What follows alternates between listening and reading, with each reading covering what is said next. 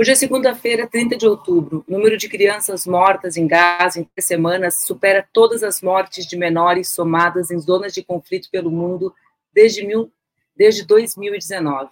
Crianças são operadas sem sedação por falta de anestésicos na faixa de Gaza. Brasil tenta costurar saída para impasse entre Rússia e Estados Unidos na ONU nesta segunda. Separa o teu cafezinho e vem comigo que está começando mais um Expresso com a Manu.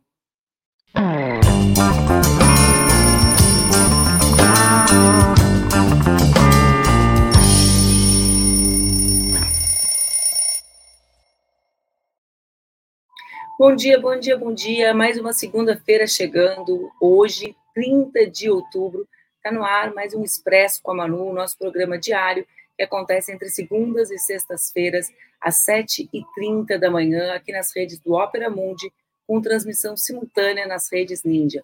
O Expresso, tu já sabes, acontece ao vivo, mas se não rolar, pode assistir depois. A gente não tem, nós tentamos muito aqui no Expresso trazer os outros temas relevantes do Brasil, mas é praticamente impossível, como todas e todos vocês sabem. As notícias, os assuntos, a dinâmica da guerra ocupam um espaço cada vez maior nas nossas vidas em função do verdadeiro genocídio que acontece naquela região.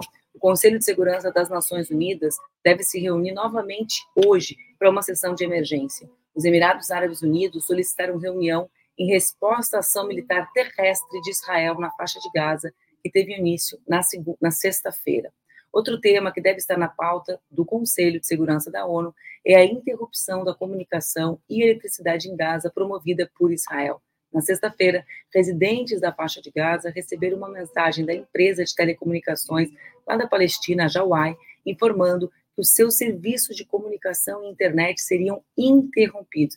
Eu sei, todo mundo acabou recebendo essa notícia de alguma maneira, muitos afligidos, inclusive em função da situação de brasileiros que se encontram na faixa de Gaza. Essa mensagem sobre a interrupção da internet também foi replicada pela diplomacia brasileira, que passaram a encontrar dificuldades crescentes de se comunicar com um grupo de brasileiras, como eu disse, que estava tentando deixar a região. Vocês acompanham essa situação. O Brasil, pioneiro na remoção eh, de brasileiras e brasileiros da região, um conjunto de brasileiros situa-se numa casa uh, na faixa de Gaza. O governo brasileiro tenta bastante fazer com que eles retornem, e nesse final de semana ficou sem comunicação com essas brasileiras e brasileiros. A Companhia de Telecomunicações da Palestina, Pautel, anunciou uma interrupção completa de todos os serviços de comunicação e internet devido aos bombardeios. A Crescente Vermelho disse que todas as comunicações de telefone fixo, celular e internet foram cortadas e que a organização perdeu todo o contato com a sua sala de operações e equipe médicas. A, a instituição disse temer que as pessoas não consigam mais entrar em contato com os serviços de ambulância. Bom, gente, eu acho que todos nós sabemos a razão central do corte da comunicação. Para além de impor essas dificuldades incríveis Cruz Vermelha, para além de impor dificuldades a todos os socorristas que tentam chegar na região, o objetivo central é fazer com que cesse, com que parem de circular as imagens que denunciam ao mundo o que verdadeiramente tem acontecido. Muito mais do que usar o seu direito de defesa, Israel promove o verdadeiro genocídio da faixa de Gaza. As imagens dos civis, das mulheres, das crianças, dos bebês que circulam pelo mundo certamente fazem com que o mundo conheça aquilo que acontece na faixa de Gaza. E por conhecerem, com certeza, essa é a razão central da, da interrupção da comunicação na região. Vamos lá, gente, é, é algo verdadeiramente tenebroso, terrível, aquilo que todos nós temos visto.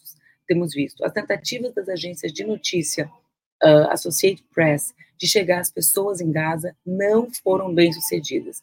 A falta de conexão representa um grande desafio para os palestinos, já que a comunicação com o mundo exterior estava ocorrendo principalmente por meio dos aplicativos de mensagem, aplicativos que usam, para que vocês entendam, um número baixo de dados, ou seja, informações que circulam com mais velocidade.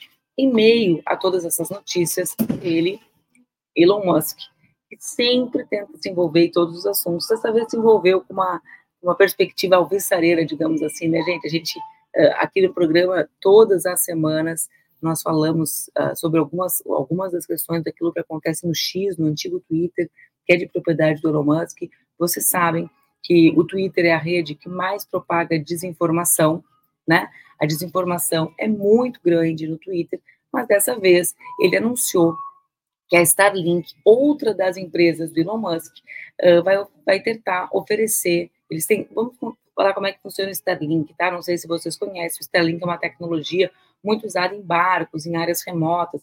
A gente falou aqui semana passada sobre o mau uso do Starlink por garimpeiros na região amazônica. Vocês lembram disso? Que a gente falou sobre garimpeiros, Amazônia, o uso da, da Starlink. Bom, a Starlink, então, é uma tecnologia via satélite que recebe a internet com alta velocidade. Ele disse que tentaria fornecer a internet para a região de Gaza, mas Israel disse que utilizará de todos os meios que estão à sua disposição para combater a possibilidade do Elon Musk, ou seja, da Starlink, proporcionar uh, internet para os palestinos e para as palestinas, mostrando que a interrupção da comunicação faz parte da estratégia de guerra de Israel e que não é uma mera consequência, o que já seria terrível, dos bombardeios. A guerra segue e as crianças e as mulheres seguem morrendo. De acordo com a ONG Save the Children, o número de crianças mortas em Gaza em três semanas, atentem a esse dado, supera todas as mortes de menores em zonas de conflito desde 2019. Ou seja, em três semanas morreram mais crianças palestinas do que no planeta Terra inteiro desde 2019, ou seja, tipo, nesses quatro anos, em conflito, né, eu me refiro. O cenário é de um filme de terror. Com certeza, lamentavelmente, vocês já tiveram acesso a algumas dessas imagens que circulam de mães com os corpos das suas crianças nos colos, de crianças chegando ao, aos hospitais absolutamente destroçadas, de pais destruídos, agarrando corpos não de um, mas de dois filhos. As imagens são pior, como todas nós mães sabemos, qualquer, qualquer, qualquer filme de terror. Além disso, além dos óbitos de criança, que já alcança a maior marca desde 2019, a escassez de medicamentos leva os profissionais de saúde a estabelecerem prioridades de acordo com a gravidade das lesões, e em diversos casos, as crianças são operadas semi-sedadas e sem indicações. A gente trouxe alguns dados da situação em Gaza após três semanas de conflito.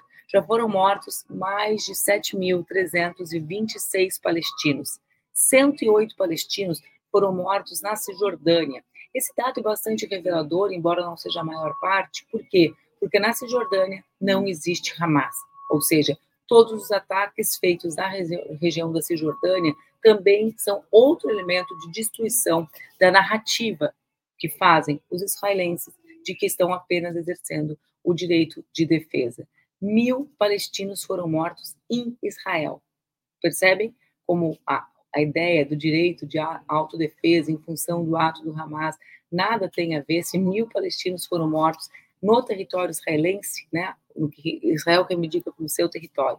Além disso, mulheres, crianças e idosos representam 70% do total do morto, de mortos, tanto em, tanto em Gaza como na Cisjordânia. Ou seja, desse total de 7.326 mortos, 3 mil são homens. O restante, 4 mil, são mais, né, menos, 2.500 são, são homens, a, imensa maioria são mulheres, 70% mulheres e crianças. É uma verdadeira insanidade. Além disso, 3.038 crianças tinham sido mortas nesse dado aqui, dos 7.326, gente, que a gente já sabe, segundo a Save the Children, que são mais de 4 mil crianças. Então, aqui, esse, dentro dos 7 mil, quase metade eram crianças. 1.792 eram mulheres. 192 famílias tiveram mais de 10 mortes. Quase 19 mil palestinos foram feridos. O consumo de água foi reduzido em 92%. Um terço dos hospitais fecharam Dois terços das unidades de saúde primária fecharam, mais de 6.100 construções foram destruídas, 40% das instituições educacionais foram atingidas. É um verdadeiro massacre, um verdadeiro genocídio. Do lado israelense, nós sabemos 1.400 israelenses foram mortos em Israel durante os ataques do Hamas, que nós também já condenamos aqui a morte de todos os civis, mas a reação do governo israelense mostra exatamente a dimensão do genocídio que acontece nesse momento uh, na região de Gaza e também na Cisjordânia. O cafezinho hoje está um pouco diferente, como vocês vão ver. Na última sexta-feira, o Brasil, a partir de um café da manhã, era aniversário do Lula, o Lula tomou café com as jornalistas, vocês viram isso? Acho que viram, né? Bom, o presidente Lula, naquela reunião, deu um passo bastante importante ao criticar as regras de organização do Conselho de Segurança das Nações Unidas. Retomando um pouco isso, o Brasil apresentou uma moção né, ao Conselho de Segurança da ONU pedindo cessar-fogo imediato. O que aconteceu nessa moção? Doze países votaram a favor, dois países se abstiveram e os Estados Unidos utilizou o seu direito de veto. O que disse o Lula nessa reunião com os jornalistas? Disse que disse em respeito ao direito a veto que esse é um privilégio de cinco membros permanentes do Conselho. Quais são, né? China, França, Estados Unidos, Reino Unido e Rússia. O presidente brasileiro, gente, Laila, eu já, nós vamos ouvir esse vídeo, tá? Deixa só eu terminar aqui, que a gente já escuta a fala do presidente Lula. O que, que o Lula diz? Ele diz que esse veto não é democrático e trouxe como exemplo justamente o texto apresentado pelo Brasil no Conselho de Segurança das Nações Unidas, né? Que apesar dos 12 votos favoráveis, foi rejeitado eh, a partir do veto dos Estados Unidos. Vamos ver o vídeo do presidente Lula? Falar em paz. Por falar em paz, a nota que o Brasil fez e foi aprovada nas Nações Unidas, porque a, a nota do Brasil foi reprovada, não, ela foi aprovada por 12 de 15 votos, duas abstenções, e é por isso que nós queremos acabar com o direito de veto. Nós achamos que os americanos, os russos, os ingleses, os franceses, os chineses, ninguém tem direito de veto. É preciso acabar o direito do veto, ou seja, se tiver dúvida, vota essa maioria, ganha e cumpre-se. Então eu vou continuar falando em paz, vou continuar falando porque eu acredito que é a coisa mais extraordinária para você tentar superar o poder das balas com o poder da conversa.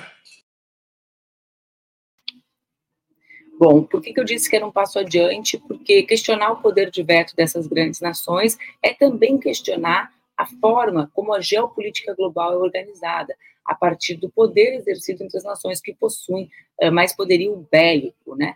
Não reconhecendo as funções do chamado Sul global. Vou repetir: China, França, Estados Unidos, Reino Unido e Rússia são os países com direito a veto hoje. No mundo com crescente tensão no mundo em que o papel das Nações Unidas é cada vez mais esvaziado, Lula assume o protagonismo das nações do sul global, das nações sem voz, das nações que não têm o poder de vetar e que sofrem as consequências da guerra ou das múltiplas guerras provocadas pelas grandes potências. Durante a sessão do Conselho de Segurança da ONU dessa segunda, do dia de hoje, o ministro de Relações Exteriores brasileiras, Mauro Vieira, não apenas presidirá a reunião, caberá a ele tentar dialogar com as diferentes missões diplomáticas e com chanceleres na busca de um acordo.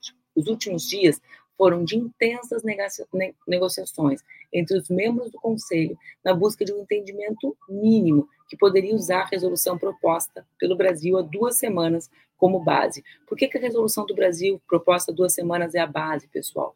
Porque ela foi aprovada pela maioria das nações. Ela teve abstenção de China e Rússia, mas ela teve o envolvimento direto da França, que é um dos países com o potencial de veto, né, que não vetou naquela ocasião, quem vetou foi os Estados Unidos, como você sabe. A tentativa de romper com o impasse entre americanos e russos que vivem o Conselho de Segurança da ONU, né? Ou seja, essas tensões que são muito grandes, que escalam no Conselho de Segurança da ONU, são mediadas hoje pelo nosso país. O texto está sendo trabalhado pelos diplomatas em conversas com os demais membros do Conselho, principalmente com os Emirados Árabes, com o Japão e com a França, que eu repito, já foram parceiros do Brasil na primeira, no primeiro momento, na primeira levada, né, desse documento ao Conselho de Segurança das Nações Unidas. Para mim também parece muito importante que o presidente Lula volte a reivindicar a ideia da paz. A ideia da paz é muito diferente da ideia de justiça, né? Quando países, quando povos são dizimados, como, como que nós estamos vendo agora, a paz é uma ideia cada vez mais distante. Quando uma mãe perde um filho, quando um pai perde um filho, quando uma pessoa perde um irmão, perde o pai, perde a mãe, essas perdas tornam combustível para que a paz seja um sonho cada vez mais distante. Reivindicar a paz nesse momento é reafirmar que, bom, é, é muito difícil encontrarmos um caminho para a justiça diante de tantas imagens que nós estamos assistindo do verdadeiro genocídio de um povo. Mas é possível colocar uma bandeira, interromper, cessar fogo e sonhar né, com a interrupção dessas mortes, com a interrupção da escalada da violência. O mundo inteiro clamou por isso no final de semana. De sexta, entre os dias de sexta e ontem, milhares de pessoas foram às ruas em todos os continentes, lutando por paz e exigindo cessar-fogo imediato na região de Gaza, protestando em favor, portanto, da causa palestina. Em Londres, como nós vamos ver nas imagens, milhares de pessoas se reuniram com faixas e cartazes nessas manifestações. São gigantescas as manifestações em Londres. Acho que, acho que a manifestação de Londres foi a maior do continente europeu. Em Nova York, centenas de pessoas, de judeus e judias, pediram cessar-fogo entre Israel e Hamas. Uma das grandes concentrações foi justamente no Grand Central Station, uh, em Manhattan. Vocês podem ver, esse é um movimento muito forte aqui nos Estados Unidos, o um movimento de judeus pela democracia, que dizem muitas vezes, não em meu nome, né?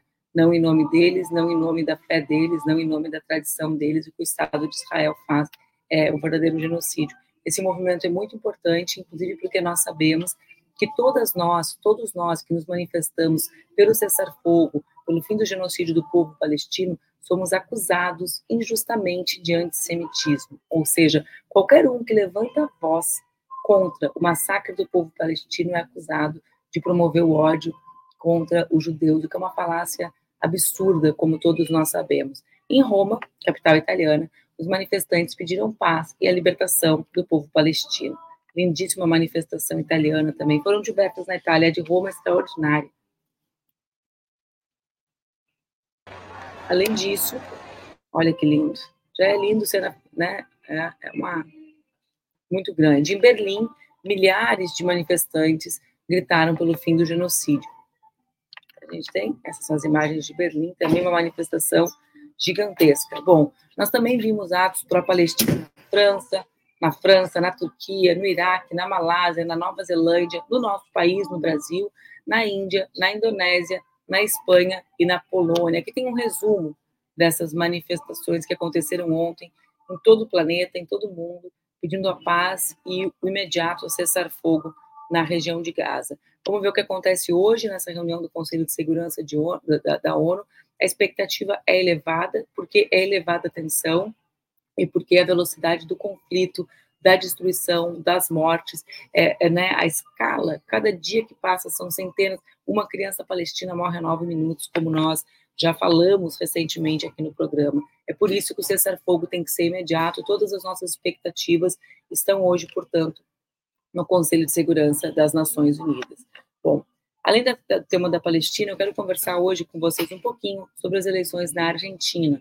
Por quê? Porque na Argentina, uma nova pesquisa de intenção de votos coloca o candidato Sérgio Massa, o candidato peronista, em vantagem sobre Javier Milei, que é o candidato da ultradireita. Essa, esse levantamento foi feito pela consultoria Analogias e foi divulgado na quinta-feira. Essa pesquisa Massa abre oito pontos percentuais na frente de Milley, né? Para vocês tenham. O Guilherme perguntou se tem uma música aqui onde eu tô. Tem, Guilherme, uma música altíssima. É a primeira vez, Guilherme, que eu participo, que eu fico num business center com trilha sonora, não é engraçado? E o fone, casualmente, captava mais a música. Então, vejam que a pessoa que eu estou tendo que sublimar, Guilherme. Tenho eu, tenho um parceiro de trabalho aqui, nós dois tentamos diminuir a música e ela tá pegada, né? Seis da manhã, Guilherme, seis da manhã. Tá, tá rindo, né, Guilherme? Seis da manhã e a música tá pegada. Eu tô aqui lendo sobre gado, tá tocando aqui e a galera tá piradona ali no, acho, academia, sei lá o que a galera tá fazendo. Mas vamos lá, no clima da eleição argentina, Guilherme, o Massa tá com 42,4 e o Milley com 34 pontos percentuais. Essa pesquisa também indica né, que poderá ser, ah, o segundo turno pode ser marcado por uma alta indecisão das pessoas, ou seja, mais de 17% dos entrevistados disseram que ainda não sabem em quem vão votar e quase 6% disseram que vão votar em branco. Esse dado é revelador de algo que é, é bastante importante nesse segundo turno argentino, ou seja, nesses próximos 20 dias que nos separam do segundo turno da eleição argentina, a, a, grande, o grande contingente de eleitores em disputa são justamente os eleitores do macrismo, da direita tradicional argentina, que votaram no primeiro turno em Patrícia Bullrich. Vocês lembram, Patrícia Bullrich fez 24% dos votos. Desses 24% dos votos, uma parte parece já ter optado por Sérgio Massa. E Javier Milei não tem conseguido adesão a despeito de Macri e Patrícia Bullrich terem tomado decisão de estarem em seu palanque. Então, aqui percebam que essa massa conservadora e antiperonista argentina ainda não fez ou não fez a migração automática para a candidatura de Javier Milei. De acordo com a empresa de consultoria Opina Argentina, Milei tem 35% de apoio entre os homens e só 25% de apoio entre as mulheres. Esse é um dado também interessante. A maioria da população argentina, as mulheres, rejeitam Milei. E são também as mulheres, como foi no caso brasileiro, que podem decidir o segundo turno na eleição argentina. Isso, para mim, é algo muito interessante, gente, porque todas as últimas eleições que com candidatos da extrema-direita, mulheres e homens fizeram opções distintas eleitorais. E isso é revelador para mim do lugar que nós olhamos o mundo. Né? As mulheres, desde esse lugar historicamente construído, vinculado aos cuidados, vinculado à proteção, vinculado à educação, às áreas uh, relacionadas à garantia da existência da nossa espécie, né, gente?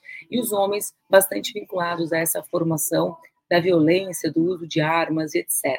Eu estou, obviamente, resumindo o que são as performances de gênero na nossa sociedade, mas é muito revelador na eleição brasileira Lula tenha sido eleito pelas mulheres, como nós sabemos, e agora as mulheres também manifestam uma rejeição tão elevada a Javier Milei. Para vocês terem uma ideia, outro dado de pesquisa, né, de uma ou de um outro instituto, mostra que entre os homens o candidato de direita radical tem 45% de margem positiva e 52% de negativa. Entre as mulheres, ele tem apenas 33% de positiva e 64% de negativa. As argentinas resistem também àquele estilo intempestivo, descontrolado, descontrolado, né, gente, ah, de Milley, aos símbolos da sua campanha, como a serra elétrica e a proposta como a defesa do porte de armas, que é uma proposta que nós sabemos uh, muito parecida, muito semelhante às propostas de Jair Bolsonaro. A resistência feminina Milley também está relacionada à proposta de redução drástica do Estado. Dados oficiais de 2022 confirmam que 26% das mães solo argentina estão abaixo da linha da pobreza e 4,6% estão na condição de indigência. Essas mulheres recebem, na sua grande maioria, ajuda do poder público. Vamos falar sobre um tema aqui, né, gente? Quem perde quando o Estado é diminuído? Prime... Todos perdemos, mas em primeiríssimo lugar, as mulheres. Por quê? Porque, objetivamente, quem assume a responsabilidade de cuidados é, no lugar, quando o Estado desaparece, assume a mulher. Né? Então, também tem relação, isso é o que eu disse, a nossa formação histórica, social da sociedade, que faz com que os recados, os cuidados recaiam sobre as mulheres, faz com que as mulheres também percebam de maneira mais imediata o papel da redução do Estado. Obrigada, Rita, pela audiência. Fico muito feliz que tu esteja aqui. O programa em geral é melhor, Rita. Não tem essa música toda em geral no final. Bom, para terminar o programa, eu estava falando sobre mulheres com vocês e vou trazer alguns dados do censo brasileiro. Por quê? Porque os dados do IBGE trazem informações muito relevantes para a gente pensar as políticas públicas para o país e também os processos eleitorais. O censo do ano passado mostra que o Brasil é um país mais velho e mais feminino. O levantamento foi divulgado na última sexta e também revela que o perfil das brasileiras e brasileiros vem mudando ao longo das últimas décadas. A idade mediana do brasileiro passou de 29 anos para 35 anos, isso no intervalo entre 2010 e 2022. 2002. Isso significa que metade da população tem até 35 anos, ou seja, eu estou na metade mais velha da população e tem gente que ainda me considera jovenzinha na política. Eu não falo sobre mim, eu falo para que a gente perceba o quão envelhecida é a política brasileira. Em 2022, o Brasil também registrou o maior salto de envelhecimento entre dois censos desde 1940. Em 2010, a cada 30,7 idosos, ou seja, aqueles com 65 anos ou mais, o país tinha 100 jovens de até 14 anos. Agora, são 55 idosos para cada 100 jovens. Na prática, esse dado quer dizer que a tendência do país é ter cada vez menos jovens e mais pessoas idosas. Isso aqui é algo para a gente refletir, não é? Por quê? Porque a gente ainda faz política e ainda estamos na loucura de buscar fazer política para as nossas crianças e para a nossa adolescência. Ainda não demos conta. Nós ainda não temos políticas para faixa 0 a 3 anos na educação. E somos um país que está envelhecendo. Quem vai cuidar das pessoas idosas nesse país? Você sabe nas costas de quem isso vai cair, né? Das mulheres brasileiras. Esse censo aponta também, gente, que a população feminina está aumentando de forma constante no país nas últimas décadas. Hoje, as mulheres são 51,5% dos 203 milhões de brasileiros, ou seja, somos quase 52% da população. E cerca de 104 milhões de mulheres, né? Há cerca, me perdoem, gente, há cerca de 104 milhões de mulheres e 98 milhões de homens. Uma diferença de 6 milhões de pessoas. Estou para fazer uma piada, mas vou deixar a piada para outro dia que não tem a trilha sonora, viu? Vocês me esperem, que vai voltar o expressinho normal na quarta-feira, sem trilha sonora, sem abre e fecha de porta, e aí eu faço as piadas sobre o censo com vocês. Bom, gente, além disso, uh, os. O que, que o pessoal está me dizendo aqui? Exatamente, a Luísa fez a piada no bastidor. O pessoal da produção está dizendo que Ó, não vou fazer piada, tá, Luísa? Eu vou deixar, mas essa piada aí já estava pronta, né, Luísa? Já estava pronta, era exatamente essa piada que eu ia fazer. Mas vou deixar para um momento menos festivo do programa, né? Vocês estão ouvindo? A trilha está forte. Vamos lá. O que, que significa, né? Segundo o IBGE, alguns fatores estão por trás dessas tendências demográficas, entre eles a diminuição da taxa de fecundidade do Brasil, dos brasileiros, apontando que o número de nascidos a cada mil mulheres né? O que é a taxa de fecundidade? É o, o índice que aponta o número de nascidos a cada mil mulheres em idade fértil. O IBGE não divulgou o valor atual, mas os dados dos censos anteriores mostram uma queda constante nas últimas décadas. Era 6,16 em 40, 2,39 em 2000 e 1,9 em 2010. Além disso, nós temos diferenças demográficas regionais. Olhem que interessante. O norte do Brasil é a região mais jovem. Um quarto da população tem até 14 anos. E a idade mediana é a mais baixa, menos de 29 anos. Também cresceu, era de 24. O sudeste e o sul são os mais envelhecidos. 12% dos moradores têm até 65 anos. No sudeste, a idade média é de 37 anos. A mediana, né? Já no sul, é de 36. Além das diferenças entre as regiões, há também uma grande diversidade dentro dos estados. Em Roraima, a mediana é, é de 26, a mais baixa entre todos os estados. São dados bastante surpreendentes, dados que nos revelam um novo Brasil que está surgindo a passos largos, quando ainda nós não enfrentamos os problemas do Brasil que nós vivemos. Eh, isso abre uma outra janela de necessidades para o país. É importante nós pensarmos regiões que estão envelhecendo, né? Por exemplo, Porto Alegre é uma cidade envelhecida, para dar um exemplo para vocês, uma cidade em que, uh, bom, a, a, população jovem migra, isso tem, tem relação com o desenvolvimento local, com as possibilidades de emprego, com as possibilidades de trabalho, com a taxa de fecundidade. São muitos os assuntos para nós explorarmos no censo brasileiro e acho que esse assunto acaba volta, voltando em outro momento aqui no Expresso com a Manu. Eu não posso terminar o programa dessa segunda, gente, esse programa absolutamente inusitado, com trilha sonora, absolutamente desconcertante, é desconcertante o certo, tá, gente? Não vou pegar e fazer corte de fake news meu por aí mas eu não posso terminar sem prestar a minha mais sincera homenagem, uma homenagem de, em, meu nome, tenho certeza, em nome de todos os adoradores da cultura, de todas as pessoas que sabem que a arte é aquilo capaz de mediar os nossos conflitos e de fazer com que a gente viva efetivamente numa outra realidade, sem prestar a homenagem mais sincera pela passagem uh, do sociólogo, filósofo e seminarista Danilo Santos de Miranda, que ao longo de quatro décadas, décadas dirigiu o SESC de São Paulo e se tornou a figura mais longeva e relevante da, da cultura de São Paulo, uma das mais relevantes da cultura brasileira. O Danilo foi o homem que mudou profundamente o que é o SESC e, a partir disso, fez com que a cultura brasileira também fosse transformada.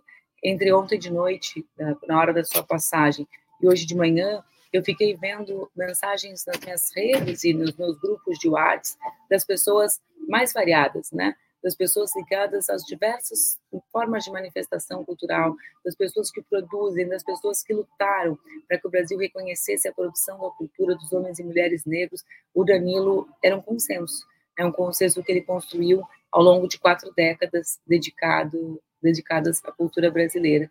Um grande abraço a todos os seus amigos, com os meus sinceros sentimentos de quem sabe de que o Brasil e São Paulo tiveram uma perda irreparável. O que eu posso falar, Danilo, que eu sei que formou gerações de pessoas que estão que lutarão para manter vivo o teu legado, não no SESC, né, mas na cultura de São Paulo e do país. Um abraço grande, gente, uma boa semana. A gente se encontra aqui. Não ache que o Expresso vai ter trilha sonora para sempre, porque não, não vai. Um beijo, fiquem bem, boa semana.